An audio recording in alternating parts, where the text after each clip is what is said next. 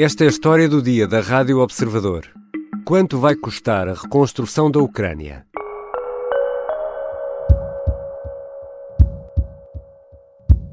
Scale of destruction is staggering. The World Bank puts the cost of the damage at 350 billion euros. This is for sure more than one country or one union can provide alone. We need all hands on deck. Em Berlim, a presidente da Comissão Europeia, Ursula von der Leyen, socorre-se de uma frase feita em inglês: Precisamos de todas as mãos no convés. Ou seja, precisamos de todos na hora de financiar e ajudar na reconstrução da Ucrânia. Estas palavras foram ditas há um mês, a 25 de outubro, na capital alemã, numa conferência internacional sobre a reconstrução e modernização da Ucrânia. O chanceler alemão, Olaf Scholz, diz que o momento de criar um plano Marshall para o século XXI é agora. This conference is about developing the structures and the mechanisms that will help to facilitate and finance what John Maynard Keynes in 1944 called permanent reconstruction. So that's what it is what is at stake here, nothing less than creating a new Marshall Plan for the 21st century, a generational task that must begin now. Depois de nove meses de guerra, de morte, de destruição, ninguém tem uma estimativa exata do valor que será necessário para reconstruir e reabilitar a Ucrânia. Há previsões, mas as contas estão ainda a ser feitas e vários países estão na linha da frente na tentativa de começar o trabalho o mais depressa possível. Em 1947, o secretário de Estado norte-americano, o general George C. Marshall, lançava a ideia de um plano que acabou por receber o seu nome. Qual será o valor desta fatura? Qual será o preço de não fazer nada? E no fim, quem vai pagar? São perguntas para a conversa com a jornalista de internacional, Cátia Bruno, a minha convidada desta edição. Eu sou Ricardo Conceição e esta é a história do dia.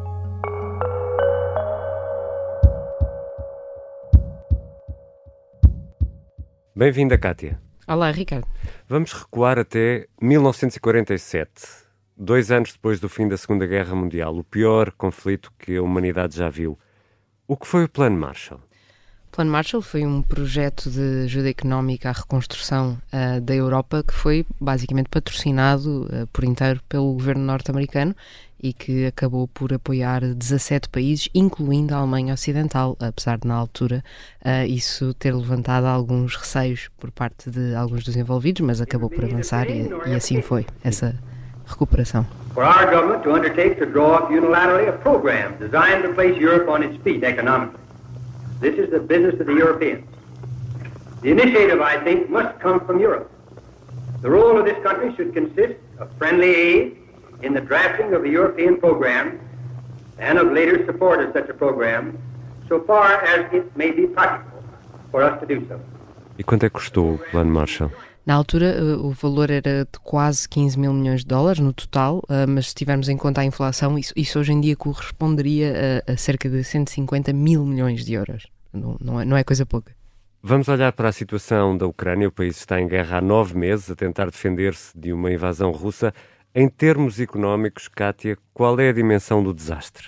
É difícil ter noção de um valor concreto porque a guerra ainda está a decorrer, um, mas a, a, a, Kiev School of Economics fez um estudo uh, que foi publicado em setembro que estimava que só em danos de infraestruturas um, a Ucrânia já tivesse tido perdas no valor de 127 mil milhões de euros. Ora, a isto nós temos que somar os impactos económicos uh, de quebra do PIB, por exemplo. Uhum. Um, o PIB do país cresceu, decresceu basicamente 30% ao longo deste ano. Temos um aumento do desemprego, já está acima dos 30% também, uh, e uma inflação que continua a aumentar, só para termos noção. Uh, os vegetais, por exemplo, uh, uh, os preços aumentaram em quase 80% durante 80%. a Sim, durante a ocupação de Kherson, porque Kherson é uma das regiões que mais uh, produz um, produtos agrícolas e, portanto, isso teve um, um efeito imediato um, nos preços. E, claro, empresas paradas ou altamente condicionadas na, na operação, ataques a instalações de produção de energia, que, Kátia, depois tem um duplo efeito. Tem um efeito económico e o frio, porque estes ataques são ataques, no fundo, a meios para aquecer a casa, ou a empresa, ou a escola, ou os hospitais em pleno inverno. Sim, e portanto acabam por ter também um efeito de, de desmoralizar um, as pessoas e de tornar mais difícil a, a resistência à invasão. A, a Kiev School of Economics diz que um, desde o início da, da, guerra uh, de grande escala, pelo menos quatro centrais termoelétricas ficaram totalmente destruídas, oito ficaram danificadas, e isto tudo são dados de setembro. Nós, nas últimas semanas, hum. assistimos a muitos ataques direcionados uhum. um, a centrais elétricas e, portanto, o efeito neste momento nessa área é, é provavelmente muito maior. E para além do, do efeito na, na, área energética, estamos a falar também de destruição de todo o tipo de instalações. Uh, mais de quase mil instalações de saúde, mais de mil escolas, quase 800 jardins de infância. Um, eh, todas estas infraestruturas foram destruídas e uh, continuam porque o conflito não, não está a dar sinais de abrandar. E, e são essenciais para a normalidade da vida, não é? Ter escola, ter um centro de saúde, uma estação de comboios e tudo isso está a ser afetado. E já sabemos quanto é que a Ucrânia precisa para a reconstrução. Isto são contas ao dia de hoje, obviamente. É? Sim, uh, todos os especialistas notam que qualquer número que, que, avancemos agora vai provavelmente aumentar, porque a guerra não vai acabar amanhã. Olhando para a situação atual, há uma previsão que foi feita em conjunto pelo Banco Mundial e pela Comissão Europeia que fala na necessidade de 350 mil milhões para fazer uma reconstrução um, que, que, que, coloca a Ucrânia ao nível em que estava, ou talvez até melhor. O próprio governo ucraniano tem sido mais ambicioso uh, e fala num valor de 750 mil milhões que parece uh, um pouco astronómico, mas também não é claro quando, quando a Ucrânia fala um, neste valor para uma reconstrução de que é que está a falar. Está a falar só das zonas uh, que foram, que foram uh, ocupadas e que já estão libertadas, está a falar de uma Ucrânia já completamente hum. desocupada da Rússia, está a falar da Crimeia também. São valores muito diferentes, não é? Exatamente, e por isso ainda não é certo qual é o valor que será necessário, porque não é certo um, de que Ucrânia é que estaremos a falar quando, quando a guerra terminar. Já voltamos à conversa com a jornalista Kátia Bruno. Vamos tentar perceber como vai esta ajuda à Ucrânia ser organizada e também quem vai pagar. Se tem vindo a adiar a decisão de se tornar assinante do Observador, pode fazê-lo agora, aproveitando o preço mais baixo de sempre. É a nossa campanha de Black Friday com desconto de 60%. Por apenas 29,90€ pode ler sem restrições e durante um ano todos os nossos artigos, investigações e exclusivos. São apenas 2,5€ por mês ou 8 cêntimos por dia. A campanha é válida até 25 de novembro. Basta ir ao nosso site. Obrigado por apoiar o jornalismo independente que pode ler no jornal e ouvir na Rádio Observador. Estamos de regresso à conversa com a jornalista de internacional do Observador, Kátia Bruno. Kátia, Vamos aqui regressar ao plano Marshall para falar aqui de uma diferença substancial. É que em 1947 tínhamos um doador, os Estados Unidos, como explicaste, que saiu em auxílio de vários países, de um continente, 17 países, como disseste na primeira parte da nossa conversa. Agora são vários países e organizações que têm de ajudar um só país. Ora, isto até poderia tornar a tarefa mais fácil mas não é assim. Porquê? O que é que se passa? Não é porque quando falamos de vários uh, doadores, falamos de uh, um, um, plano que tem que ser uh, aceito por todos, uma forma de organização e de distribuição da ajuda que é, é partilhada por todos de forma igualitária e um valor que agrade a todos e que todos se comprometam em cumprir. Um, neste momento, falamos sobretudo, quando, quando falamos nos principais doadores de um hipotético plano Marshall à Ucrânia, falamos de União Europeia e Estados Unidos, que são aqueles que até agora mais contribuíram para isso e que, portanto, devem estar envolvidos muito provavelmente neste programa. Uh, mas até aí não é fácil, porque dentro da União Europeia temos. Um, muitos, muitos governos com, com diferentes visões do que é que deve ser feito. A Hungria, por exemplo? a Hungria tem levantado problemas até ao auxílio eh, imediato. Não estamos uhum. quer a falar da reconstrução, estamos a falar de empréstimos neste momento. Está, aquilo que já está a ser distribuído, a Hungria tem levantado alguns problemas e, portanto, isso pode acontecer quando falamos de 750 mil milhões de euros, se é esse valor avançar. Um, e depois, até do lado americano, eh, os Estados Unidos têm sido muito, muito firmes e muito claros nesta ideia de ajudar a Ucrânia com o que for preciso. Uh, se olharmos para o resultado das, das, últimas eleições intercalares, o Partido Republicano conquistou a Câmara dos Representantes e muitas figuras do partido têm dito se calhar estamos a ajudar demasiado a hum. Ucrânia, hum. um, se calhar estamos a, a, gastar muito dinheiro com outro país que podia ser gasto no nosso país e, portanto, também não é certo que esta disponibilidade total uh, de Washington se mantenha.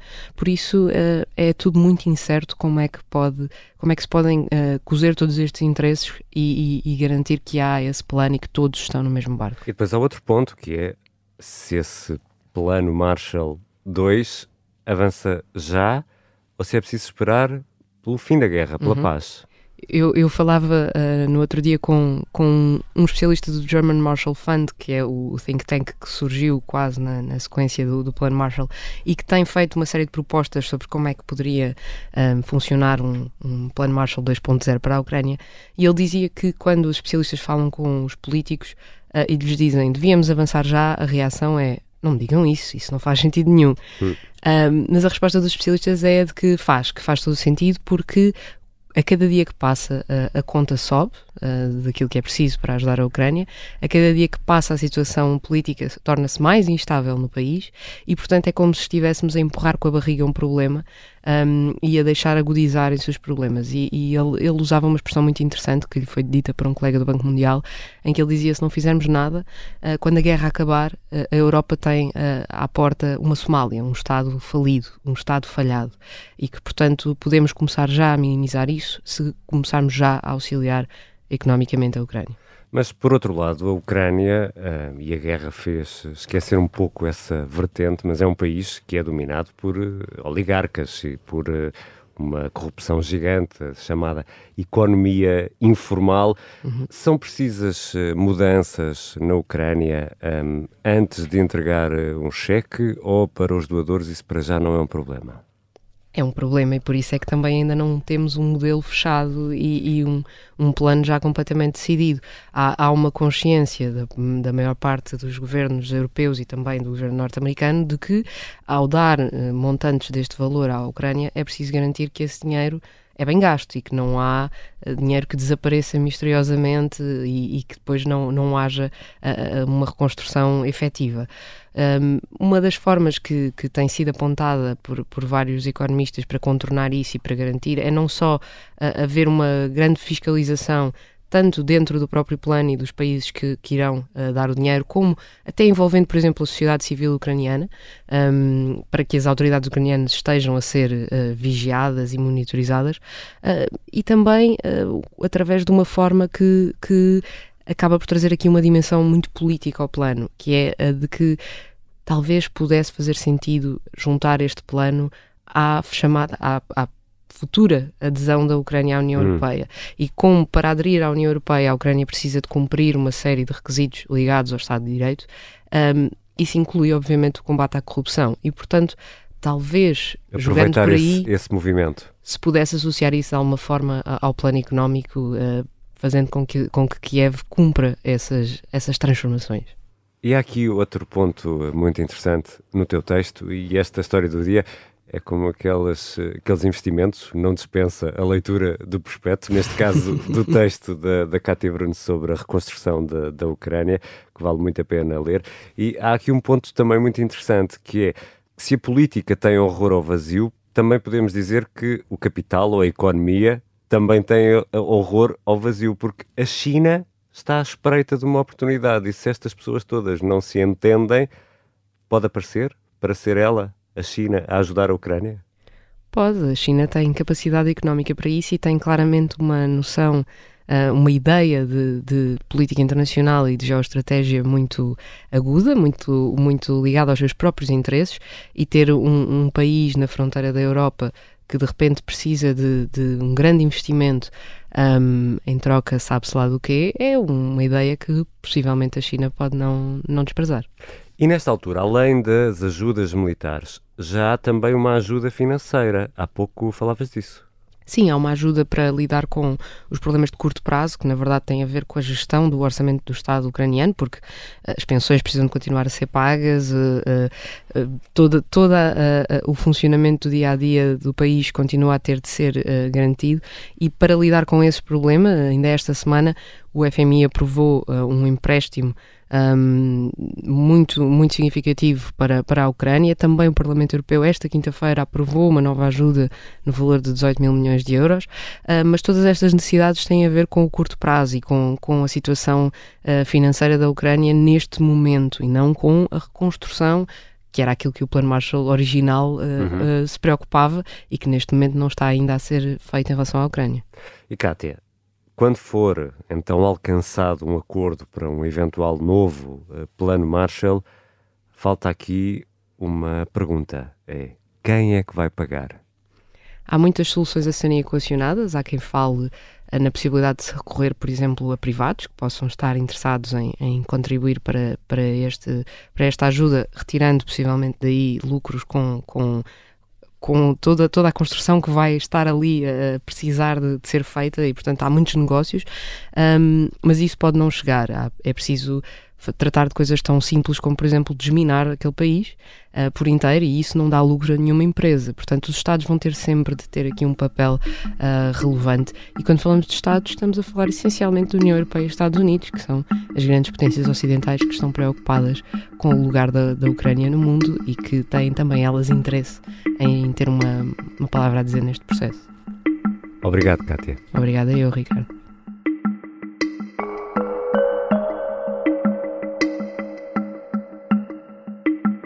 Cátia Bruno é jornalista de internacional do Observador. Os sons que ouvimos neste episódio foram retirados dos canais de YouTube da Comissão Europeia e também da George C. Marshall Foundation. O som que ouvimos do antigo secretário de Estado norte-americano é de um discurso na Universidade de Harvard em 1947. A sonoplastia é do Bernardo Almeida e a música do genérico do João Ribeiro. Eu sou o Ricardo Conceição. Bom fim de semana.